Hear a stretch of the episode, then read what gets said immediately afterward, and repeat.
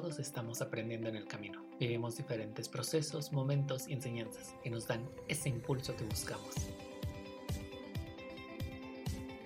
Soy Efra García y aquí en De Tú a Tú quiero compartirte historias, aprendizajes y pláticas con amigos, conocidos, expertos que enciendan la chispa que todos tenemos dentro. Porque nunca sabes a quién estás inspirando. Acompáñame. Amigos, ¿cómo están? Qué gusto me da saludarlos en un nuevo episodio aquí en De Tú a Tú. El día de hoy vamos a hablar de un tema sumamente relevante, importante y que creo que les va a servir mucho a todos los que son emprendedores. Vamos a hablar sobre creación de contenido, cómo crear estrategias, de qué forma se pueden hacer, porque al igual que yo, puede que tengan mil dudas. Y el día de hoy nuestra invitada es Renata Quijano. Renata, ¿cómo estás? Hola, muy bien. ¿Y tú? Muy bien, también. Gracias. Qué gusto. Estoy muy, muy agradecido de que nos hayas podido acompañar después del tropiezo que tuve ayer para poder grabar. La verdad es que dije, ay, me va a decir que ya no.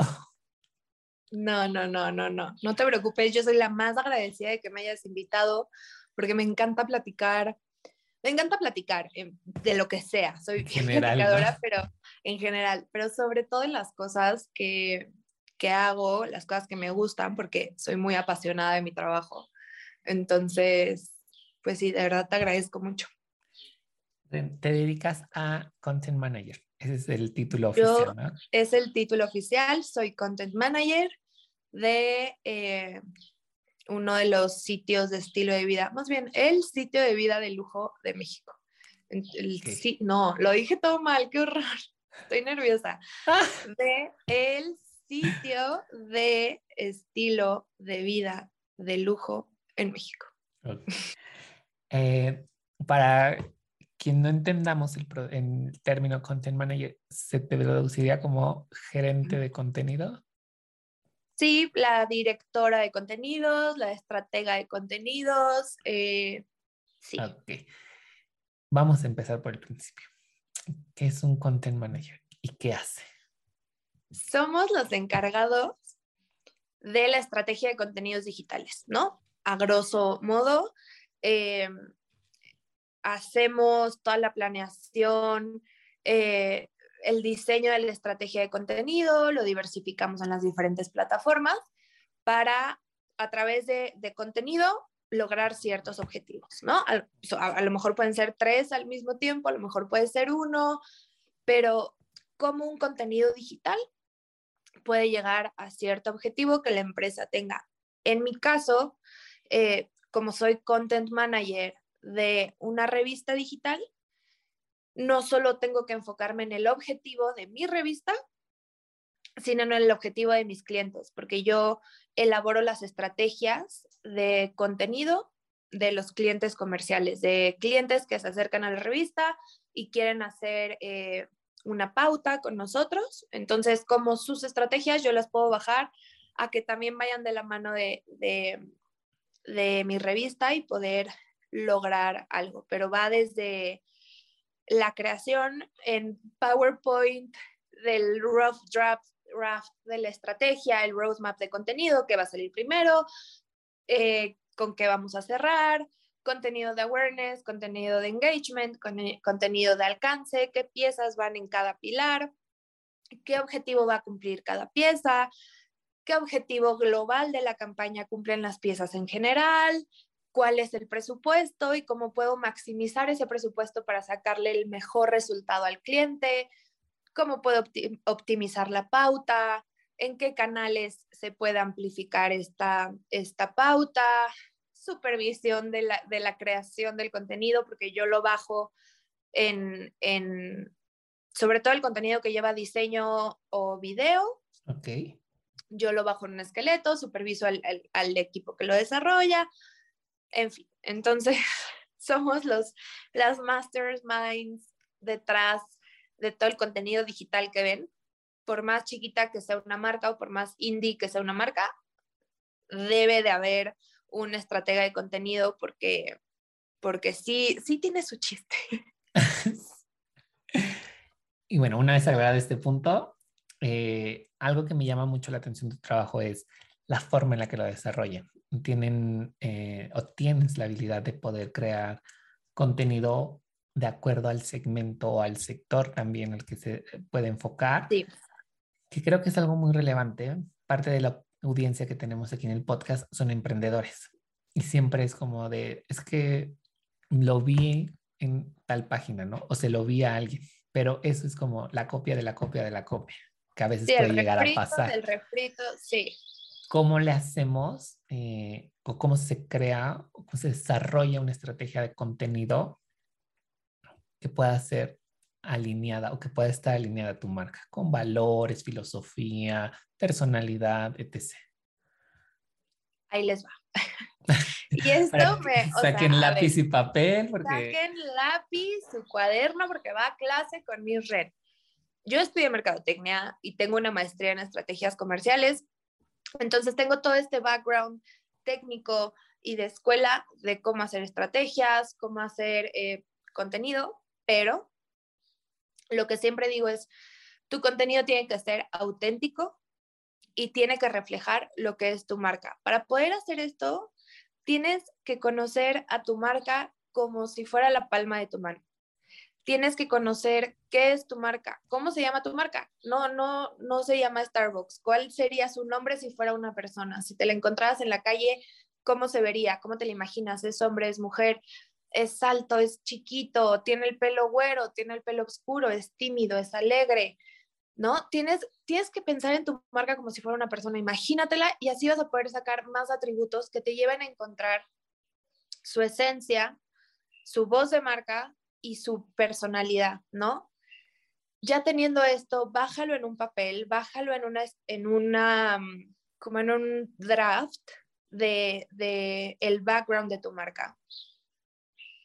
¿Cómo sería su voz? ¿Es eh, dulce o es un poquito atrevida? ¿Es serio? ¿Es un poco más divertido? ¿Es experto? ¿Es amigable? Eh, su esencia, ¿cómo es su esencia? Su esencia es maternal, su esencia es de amigo, su esencia es de profesor, su personalidad, ¿cómo es? ¿No? Ya teniendo eso, puedes armar puedes ir teniendo una mejor idea de cómo va a hablar tu marca. Después, no solo tienes que conocer a tu marca como si fuera la palma de tu mano, tienes que conocer a tu audiencia como la palma de tu mano y a tu cliente ideal como la palma de tu mano. ¿Por qué? Porque tu marca les va a hablar a ellos. Si no conoces a quién le estás hablando, vas a estar tirando balas al aire, no vas a, no vas a llegar a, a tus objetivos. ¿Por qué? Porque a lo mejor le estás hablando a la generación Z tu mercado metes la generación Z, pero si le estás hablando como si le estuvieras hablando a tu bisabuela, no van a relacionarse contigo. Entonces... Ah, y aquí, por ejemplo, uh, voy a hacer un paréntesis. ¿Qué pasa si mi comprador y mi usuario final o mi, mi comprador o mi consumidor no son la misma persona?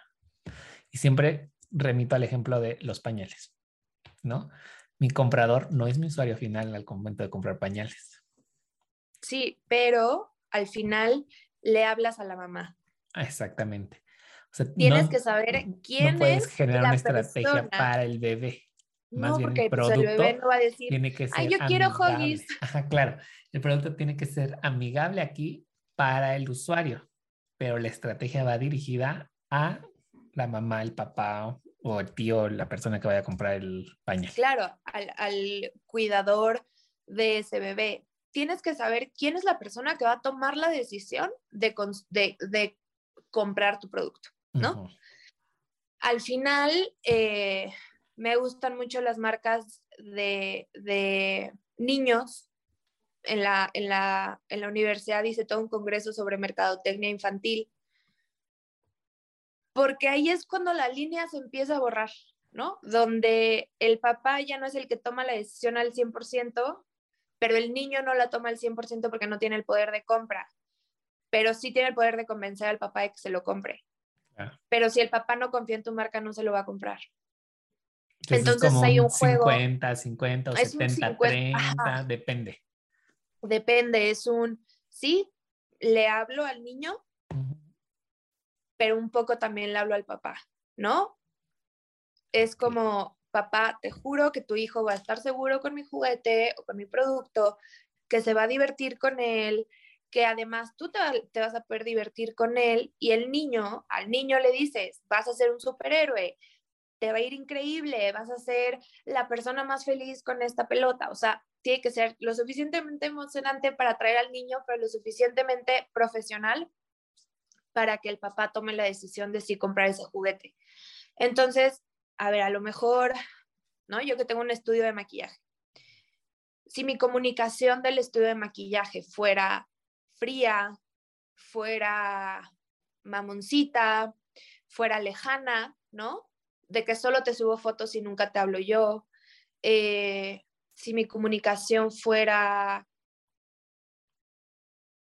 a mí me gusta decirle eh, no respetuosa, ¿no? Cuando haces, yo, mira, cada quien sus cubas, pero yo como content manager tengo una responsabilidad con mi audiencia, tengo una responsabilidad ética con mi audiencia. Nunca, no se me hace ético vender a costa de hacer sentir mal a alguien más. Entonces, mi comunicación eh, del estudio es muy alegre, es muy abierta, es educativa, hago tutoriales, pero los hago chistosos, eh, pero también lo hago como muy aspiracional, pero también lo hago muy cercano, porque quiero, al final, cuando estás maquillando, estás así de la otra persona. Cruzas, cruzas su espacio, vital. Tu energía se conecta con la de la otra persona. Entonces, si tú si tu comunicación desde redes sociales es lejana, la gente no va a querer acercarse, no va a querer entrar a mi estudio, porque desde redes sociales los estoy dejando afuera, ¿no? Y a lo mejor si vendes seguros, el seguro es algo que nadie va a querer comprar porque sí. O sea, la gente cuando gasta su dinero quiere ver, o sea, quiere tenerlo en sus manos. Es, Como tangible, ¿no? lo quiere tangible, lo quiere ver ahí, quieres ver, ah, me compré mi café, aquí está. Aparte, los seguros es algo que la gente relaciona con algo negativo, porque cuando usas un seguro, ¿no? Obviamente hay seguros para todo, hay seguros de educación, seguros de maternidad, etcétera. pero, por lo los, los relacionas a un accidente, a un imprevisto, hospitalización. O, o te tienen que hospitalizar, o vas a curar el seguro de vida porque alguien se murió. Lo relacionan a algo malo cuando tiene muchas ventajas. Yo llevé dos marcas de, agentes de seguro. Y ahí les va una clave, emprendedores. Ustedes son una marca. O sea, ustedes tienen que hacerse su propia marca. El branding personal para poder llevar un negocio es importantísimo. ¿Por qué? Porque al final, si tú abres un negocio, tú das la cara por ese negocio. Entonces, es muy importante tener también su branding personal bastante sólido. ¿no? De, que todo haga match, que todo tenga coherencia, que la gente no diga, ah, su Instagram está padrísimo y es súper alegre y es súper vibrante. Pero llegas al lugar y la persona tiene cara de... Sí, tiene cara de Tristeza, ¿no? Ajá, o sale en un live así, ¿no? Con, con cara de pocos amigos. O le haces una pregunta y no te contesta. Tienes que al final, pues, respaldar tu marca y que puedes tener marca de, de, todo, ¿no? Pero que al final resone contigo porque salió de ti. Tu marca es tu hijo. Y, y tiene que reflejar un poco también de quién eres. Y entonces, como les contaba, yo llevaba dos agentes de seguros. El mismo producto, estrategias completamente diferentes, contenidos completamente diferentes. ¿Por qué? Porque ellos eran polos opuestos. Uno era súper vibrante, era divertido, em, jovial, tenía la misma edad, la mismita edad, ah. jovial, eh, abierto, dinámico, actualizado, y el otro era muy reservado, muy serio, muy by the book, muy así, ¿no? Muy a lo que iba, eh, y entonces las estrategias para sus redes sociales fueron completamente diferentes. Y marqué la pauta para que les pudieran hacer el branding a ellos dos. Claro que uno salió con amarillo, morado, verde, eh, fuchsia y el otro salió con gris, azul y rojo, ¿no? O sea, todo, todo va de acuerdo a, a la personalidad de la marca. Y el contenido de uno eran memes, eran videos súper chistosos, eran sí ejemplos de cómo un seguro te puede ayudar y beneficiar en tu vida, pero bajado a una comunicación mucho más amena y cercana, mucho más, eh, porque también, también es un contenido bien difícil, porque es un contenido bien específico. Entonces, como algo tan denso y de, y de tan, tiene que ser muy certero, ¿no? Y algo tan clavado, lo puedo hacer algo divertido y algo ligero y algo que la gente quiera leer y que aparte aprendan. Pero con el otro eran datos duros, datos casi casi que del INEGI, con un diseño mucho más sobrio, con un lenguaje mucho más sobrio. Ninguno de los dos estaba mal, cada uno tenía su personalidad, ¿no? Cada uno tiene su mercado. Cada uno tiene su mercado. A lo mejor el mercado era el mismo, porque se dirigían a los millennials.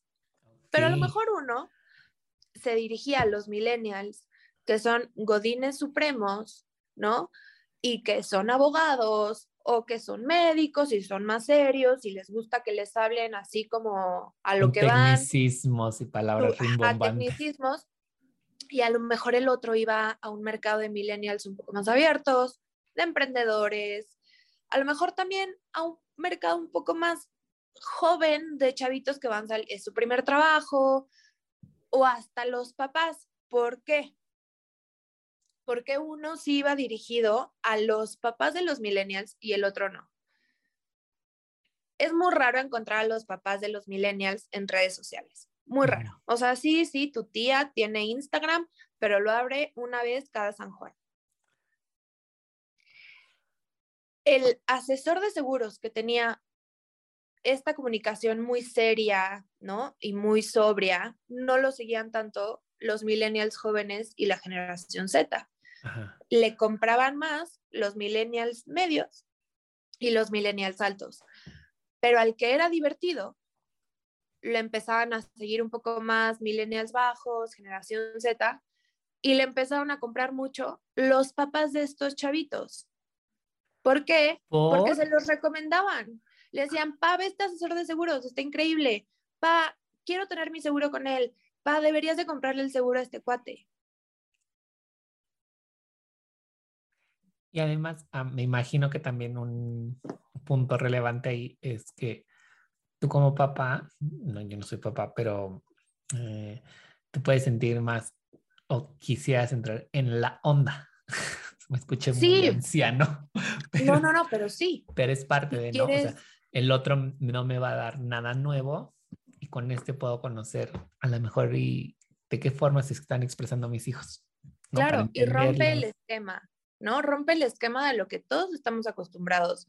Que te marquen 80 agentes de seguro, que te vienen con la misma cantaleta, que todos son los mismos colores, y entonces este entra con su amarillo, con su fuchsia y con su verde, pero aparte tenía invitados picudísimos en lives con él. Entonces era como, ah, no solo es divertido, sino también sabe de lo que habla. Le daban miles de premios, ¿no? Pero entonces también sus seguidores ya conocían a su perrita, porque sacábamos a la perrita en el Instagram, y era algo mucho más cercano. Y cuando tú contratas un seguro, quieres tener esta cercanía con tu agente, porque esa es la primera persona a la que le vas a marcar cuando algo malo te pasa. Claro. Entonces, si tú les abres esta puerta, ¿no? Desde el principio, la gente te va, te va, te va, o va a poder establecer una relación contigo de una forma más fácil, si es tu estrategia, o si es algo que a lo mejor no es tan relevante para ti, porque tú como emprendedor no es tu personalidad, tampoco la fuerces, porque no vas a estar cómodo si tú no eres social, o eres un poco más introvertido, o eres un poco más serio, o eres un poco más tímido, no vas a estar a gusto teniendo esta comunicación que invita a la gente a que esté así. Claro. Y eh, retomando este punto, ¿qué pasa? Y creo que va muy de la mano con las marcas que, bueno, tú como emprendedor te puedes convertir o en el embajador de tu marca o definitivamente aislarte, ¿no? O sea, no saber quién, no quiero que nadie sepa que yo soy detrás de la marca. ¿Dónde entra o entraría aquí en, en el cuarto en esta conversación? el influencer marketing? El influencer marketing es... Porque además es un tema como muy, de moda que la gente siempre dice, es que voy a conseguir a los influencers de mi ciudad, ¿no? Para que vayan y me den promoción. Pero realmente nada más lo estás haciendo porque te visiten, entonces sin una estrategia de por medio. Mira, la base de todo es una estrategia. Si tú haces algo sin estrategia, es 99% probable que falles. Porque estás construyendo, estás construyendo una casa sobre un palito. No hay, no hay, necesitas tener cimientos sólidos para poder construir algo estable encima de, estos cimientos. Ahí te va. Eh, puedes ser emprendedor y nunca aparecer en tu página, claro, claro que sí puedes. ¿Te va a costar un poquito más de trabajo? Claro, claro que sí. ¿Por qué? Porque la naturaleza humana, yo lo aprendí en mi clase de psicología del consumidor, la gente se relaciona con gente. Es muy difícil que una persona cree una conexión con un post en Instagram de un quote. Muy difícil, muy difícil. Pero si te ven a ti en unas stories, se pueden ir relacionando un poco más con tu marca, porque al final la gente se relaciona con gente. La gente ve una cara y le despierta este instinto natural de hacer comunidad. Entonces, yo siempre les recomiendo a mis clientes y a todo mundo de sal en tu marca, sal en tu marca, da la cara por tu marca, porque aparte nadie sabe y nadie conoce tu marca más que tú.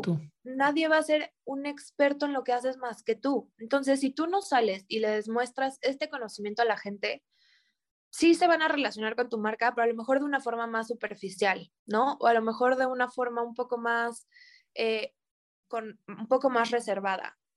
Ok. Y no tienes que ser tú. Pueden ser ¿cómo dices? Embajadores de marca. Yo muchos años de mi vida hice influencer marketing y creo que algo que, que la gente no, y es algo que puede causar muchísima controversia, ¿eh? Y yo sé que me estoy metiendo en camisa de once varas, pero las redes sociales no son para vender. No son para vender. Yo he tenido clientes de, llevamos dos meses con la cuenta y no tengo ventas. Y es como, pues es que no es para vender. ¿Tú quieres que vendamos? Perfecto, hacemos una estrategia de venta en redes sociales. Pero las redes sociales por su cuenta no, no, no venden.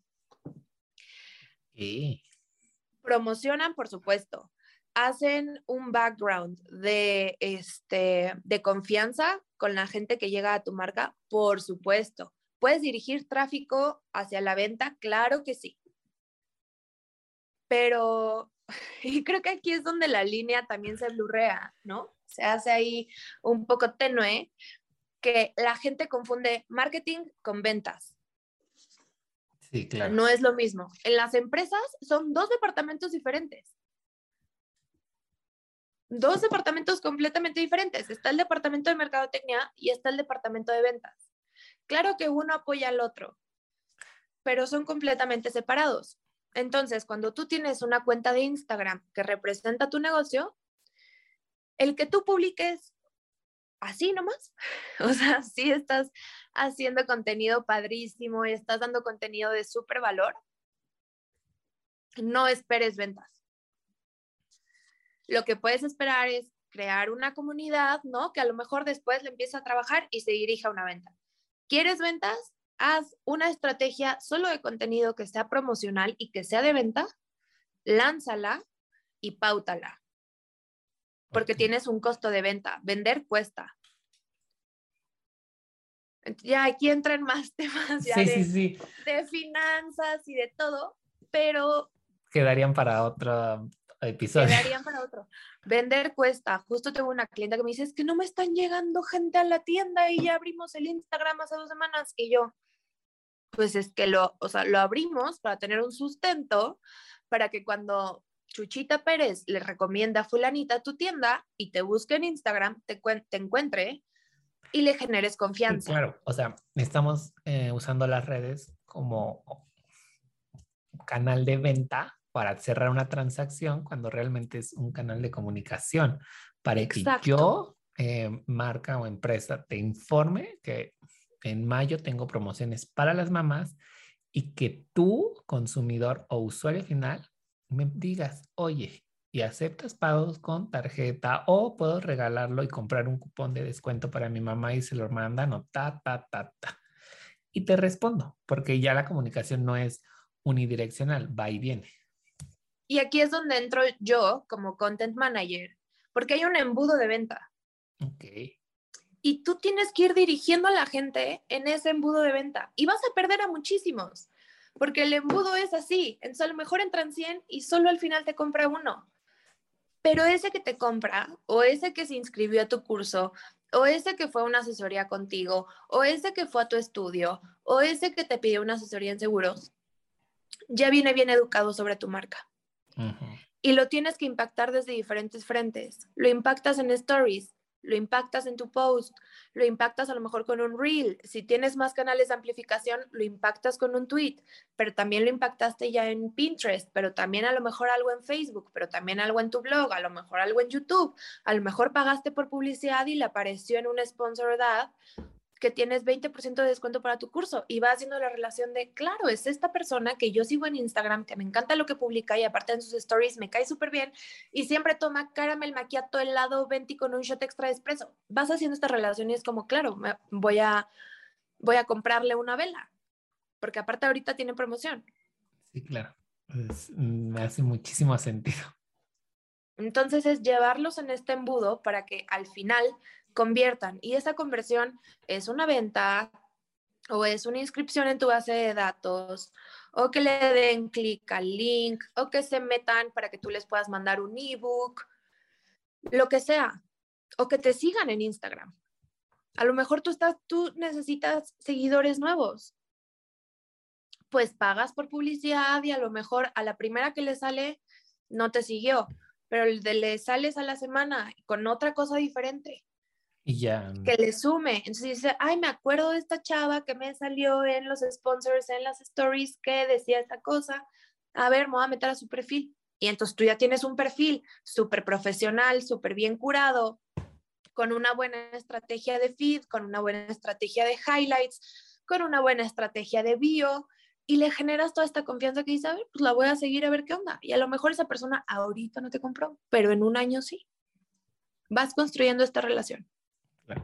Y sobre influencers, creo que no lo tocamos. Ahí voy. Mm, Déjame no te porque te dije que era bien no te preocupes. Es que está súper interesante el tema. Los influencers son un tema, un tema. Eh, creo que las marcas contratan influencers esperando vender, ¿no? Todo su, todo su, toda su mercancía, todo su stock ¿Hay influencers que venden? Claro que sí. Pero también depende de una estrategia. Puede ser una estrategia de influencer marketing solo para awareness. Y no vender nada, porque elegiste al influencer incorrecto. Puedes hacer una estrategia o que según tu estrategia de venta, escoges a un influencer, pero su canal parece CB directo. Cada story es un anuncio. No van a confiar en tu marca. ¿Por qué? Porque ¿por qué confiarían en tu marca si acaban de pasar otras 15 recomendaciones y eso es todos los días? ¿Qué persona te recomienda 20 cosas al día? Nadie, se ve directo, nada más. A las 7 de la, a las 5 y media de la mañana. A las 5 y media de la mañana. Y entonces, a ver, tú vendes glosses. ¿Por qué vas a promocionar o por qué vas a contratar a un influencer que nunca se maquilla? Claro. No, no hace sentido. No va, no va a ser una cosa orgánica. Entonces, emprendedores, los influencers, chance, les van a querer ver la cara. No todos, no todos, no todos. Hay gente súper profesional y maravillosa en la industria de los influencers. Hay otros que solo están ahí para tener cosas gratis y no se toman en serio su trabajo. Entonces, mi recomendación para poder hacer una estrategia de influencer marketing sólida es sigan a muchos influencers, síganlos durante dos, tres meses, vean de qué va su contenido, vean lo que hacen el día a día, vean cuánto engagement tiene, porque muchos pueden comprar seguidores. Si tienen 100 mil seguidores y en sus publicaciones tienen un comentario, dos comentarios, híjole, ¿qué te dice eso? Hagan un contrato. Siempre hagan un contrato, porque si no, les va a pasar que ustedes les mandan sus zapatos a este influencer y nunca subió nada. claro si se los mandan gratis, otro episodio de podcast. Impresionante. Otro episodio. Oye, Ren, em, hablando sobre esto de las estrategias, mm, ¿cómo defines o cómo determinas qué tipo de contenido debes de curar? Dependiendo del objetivo de mi cliente. Okay. Y estos, estos, estos objetivos se van, pueden ir cambiando o tienen que ser claro. Eh, los mismos siempre. Porque hay gente que se puede quedar casada con, yo solo quiero ventas, ¿no? Pero hay meses en los que puedes desear tener otro tipo de estrategia. No, no, no, no, no. Yo siempre tengo tres pilares de, contenido que puedo alinear a los objetivos de marca, que son awareness o reconocimiento de marca, promocional, que va para venta, y educacional, que es para dar información y contenido de valor a tu audiencia. ¿Por qué? Porque vender, vender, vender es faltarles al respeto. es usarlos.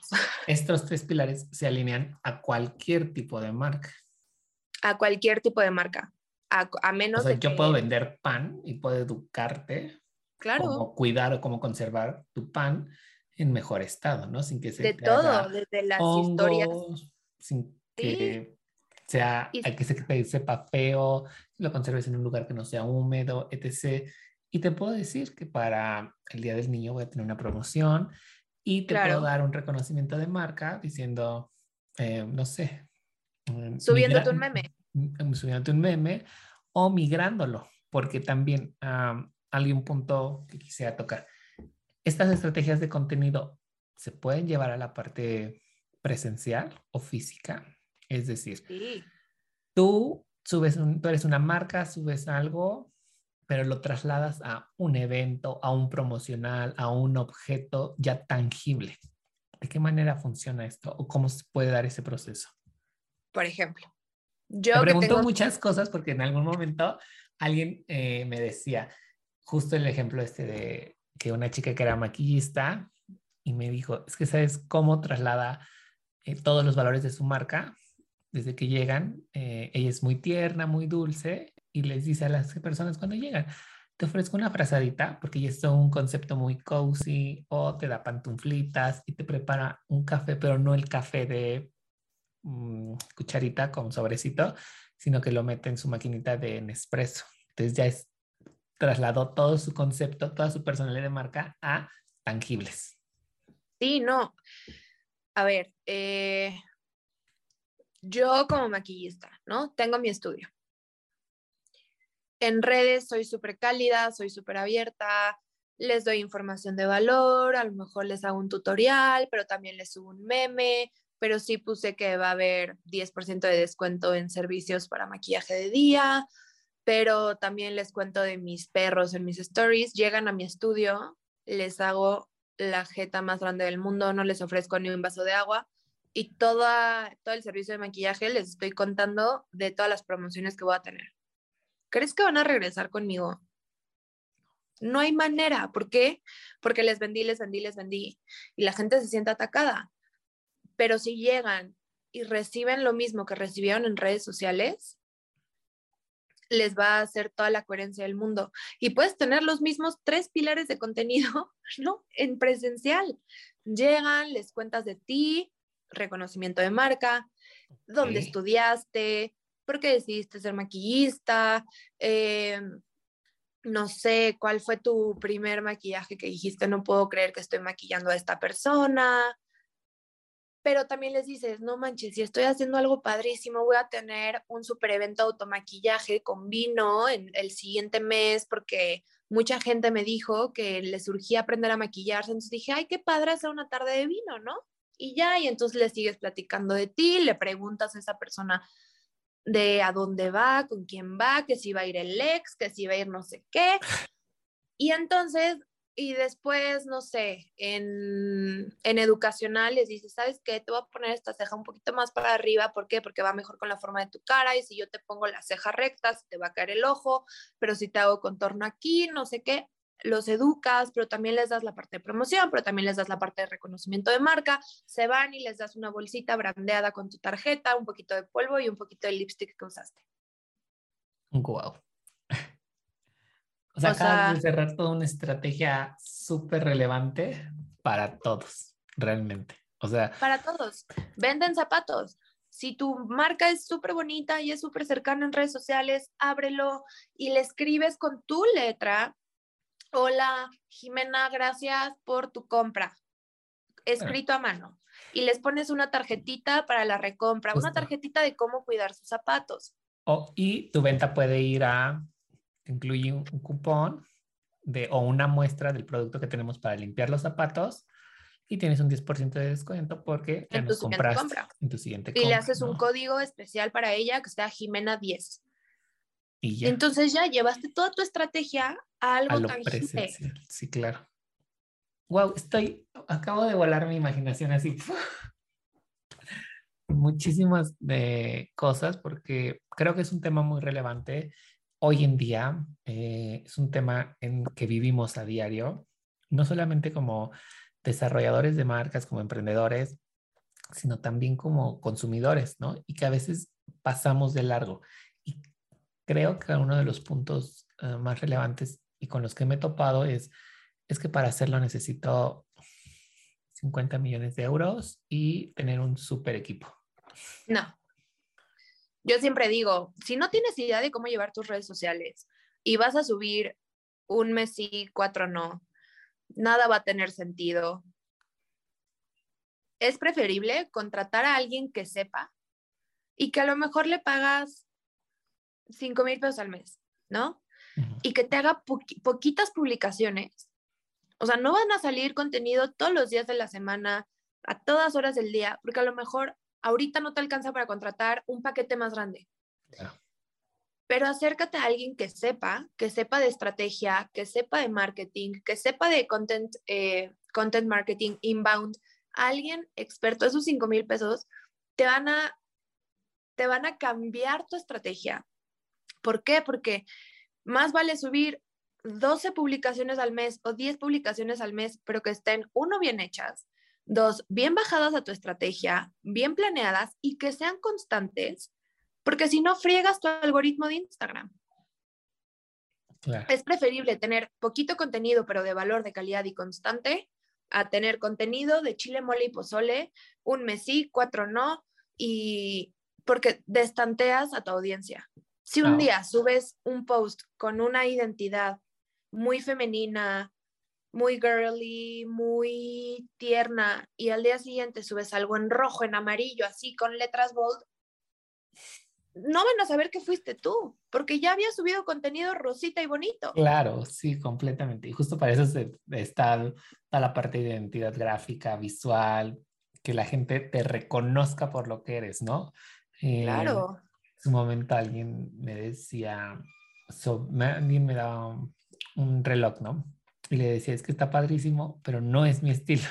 O sea, me lo vendían. Y yo, sí, está muy padre de estos digitales, pero no soy yo. O sea, soy este tipo de reloj que es más minimalista, menos elaborado, porque tiene todo el tipo de eh, estilo buchón que no va conmigo, ¿no? O sea, está padrísimo. Y no digo que no esté padre el reloj. Porque me eres una Tú te hiciste una marca personal. Claro, completamente. Y entonces es Igual como... que yo. Ah. O sea, yo me he visto, todo el mundo me dice que estoy a dos segundos de salir en inventada, punto inventada. Porque mi estilo, te lo juro, mi estilo es súper ecléctico, es súper como Para extravagante. Puedes ver en mi pared, o sea, toda mi decoración es creativa al 100%. Creativa al 100%, no solo en mi cerebro, sino en cómo me visto, cómo me presento a la gente, ¿no? Entonces la gente está acostumbrada a que les voy a llegar con tacón rosa, botas de glitter, pero que si una blusa con holanes de tul o una falda de tul o una sudadera rosa, ¿no? Pero traigo lentes de glitter, imagínate que yo salgo toda vestida minimalista, estilo escandinavo, ¿no? Con el pelo así recogido, sin maquillaje. Super lacia, ¿no? También. Así, super lacia, con el pelo recogido, así en un chonguito, sin maquillaje, ¿no? A lo mejor con una camisa blanca y unos pantalones azul marino y todo así. Me van a decir, ¿y ahora tú? No van a, no, porque no soy yo, no es con lo que me relaciona. Claro, y se vuelve incoherente también para las y marcas. Y se vuelve incoherente. O sea, no eres esta persona que me estás diciendo en redes cuando yo llego a tu lugar físico, eres completamente otro. O que lo he detectado mucho en ocasiones, es cuando no tienes un lugar físico y nada más te dedicas a la venta online, tu comunicación en redes o página web es diferente a cuando tu producto llega. Porque a lo mejor yo tuve un problema con la entrega del producto y te hablo y ni siquiera me contestas el teléfono. Sí, o, y puede que la caja me llegó rota, o el producto está de la shit. O sea, que te pase una vez y digas, ok, no me contestaron, puede que esté ocupada la línea. Pero lo he intentado cinco meses y nunca recibí respuesta de tu parte. Y ahí el, el mapeo que puedas tener de tu Customer Journey, ¡pum! O sea, sí, se va. puedes verse muy bonito en dibujitos y la experiencia y las explicas, pero tu realidad es completamente diferente. Y va alineado, me imagino, a las estrategias. Claro, porque, a ver, ¿no? Yo creo que, y todo va en los cimientos. Tu producto y tu atención y servicio al cliente tienen que ser lo primerito en lo que inviertes y en lo que pones atención. Yo puedo tener mi Instagram perfecto de maquillaje y subir fotos que a lo mejor saqué de Pinterest, pero llegan y les hago una porquería en la cara. Y es como, ¿qué onda? Y no, yo empecé el Instagram de mi maquillaje ya cuando yo ya había estudiado, ya cuando había ido un curso a Nueva York y sigo aprendiendo, ¿no? Para yo poder mantener la calidad que se refleja en mi Instagram aquí en el estudio. Y hasta me atrevo a decir que es un poquito, ahora sí que en casa de herrero, pala de palo, porque trabajo tanto que lo último a lo que le pongo atención es a mi Instagram de maquillaje. Entonces, sí, no, porque es como ya me quiero ir a dormir, no quiero planear esta semana, o sea, ya sabes, pero sé que es importante en casa de herrero, pala de palo, pala de madera, perdón me atrevo a decir que el servicio en el estudio es mucho mejor de como es en Instagram. Emprendedores sorprendan a su, a su audiencia, o sea, si tu Instagram es un 10, que cuando contraten tu servicio o les llegue tu producto sea un 20 y sea como, no manches. Guau, eso está increíble. Porque si no va a ser sostenible, o sea, te van a cancelar. Sí, claro. Eh, tenemos casi una hora platicando y no quiero quitarte más de tu tiempo, no quiero abusar ya de tu tiempo. Está súper interesante esto, o sea, creo que va a haber segunda parte en algún momento porque hay que adentrarnos como a los temas en específico, pero quiero llegar a un punto. Eh, tus básicos para crear estrategia de, de contenido.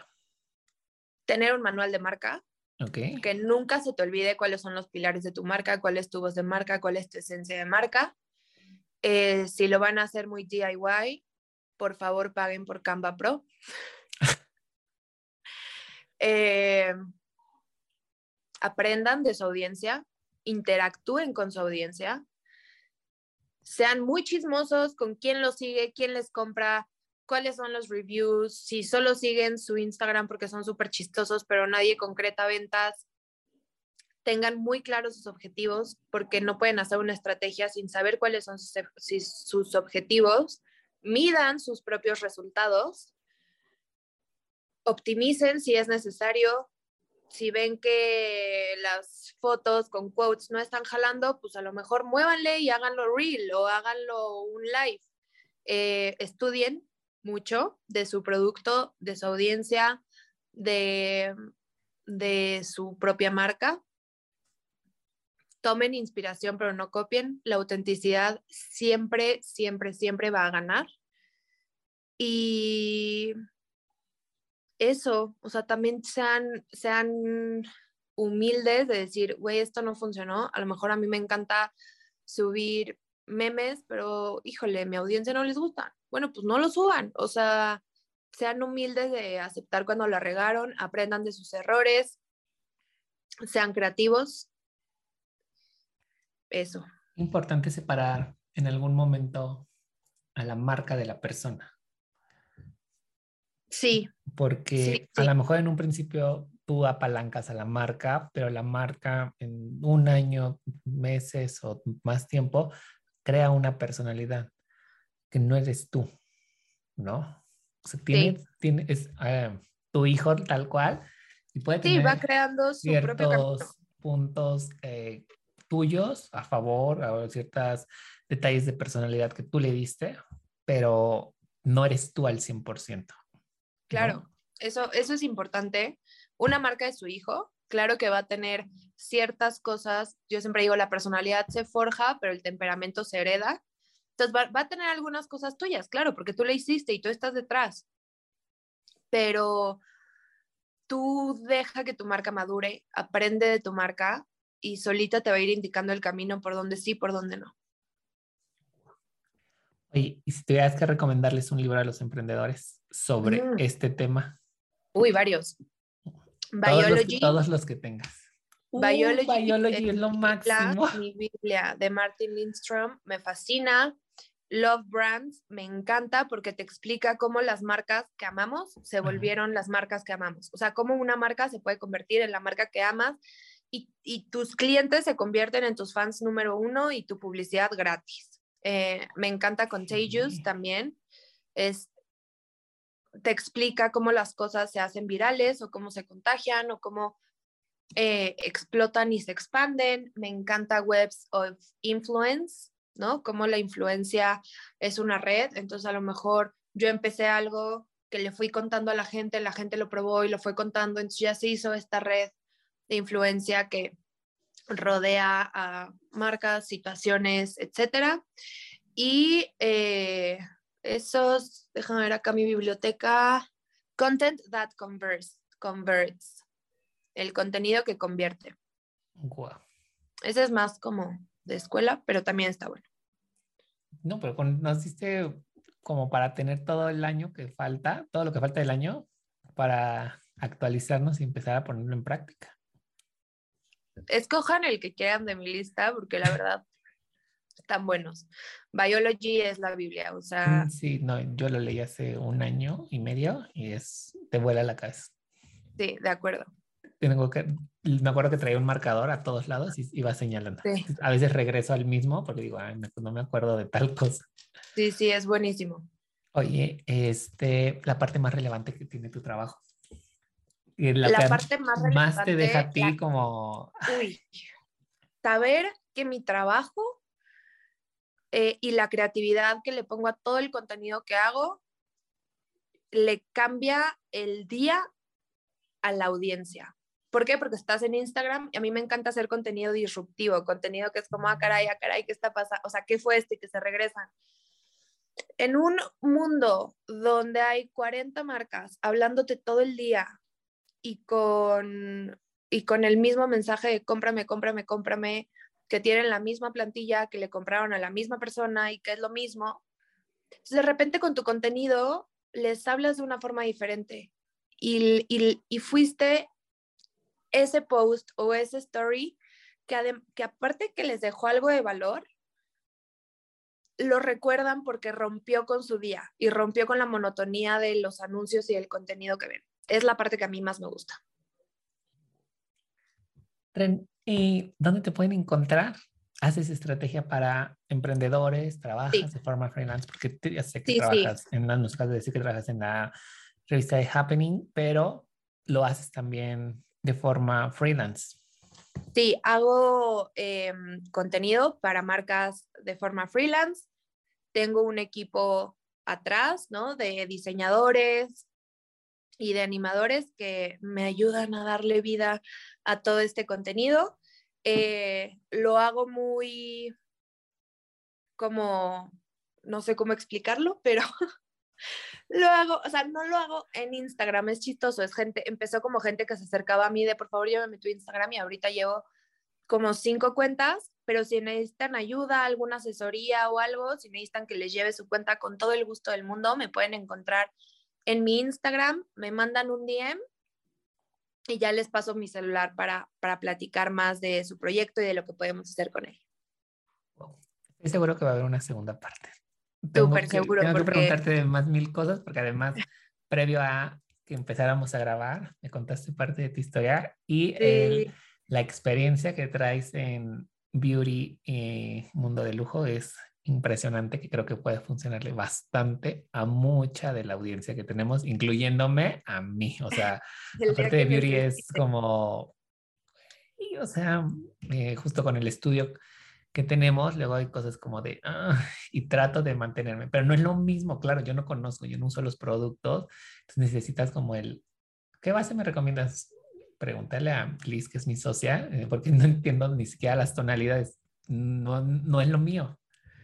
Entonces, sí creo que hay cosas que podemos seguir platicando. El día que necesites, nos echamos el episodio 2 y seguimos platicando de este mundo tan bonito que es el marketing de contenido y del mundo de la belleza y del lujo. Yo voy a ser la más feliz. Muchísimas gracias, de verdad estoy infinitamente agradecido de que nos hayas acompañado. Amigos, ya saben, pueden seguir a nuestra invitada en Instagram, escribirle, acercarse, cualquier duda que tengan a partir de este episodio, resolverla con ella directamente. Ren, muchísimas gracias. De verdad. No, gracias a ti. Y nos escuchamos la próxima. Bye. Bye.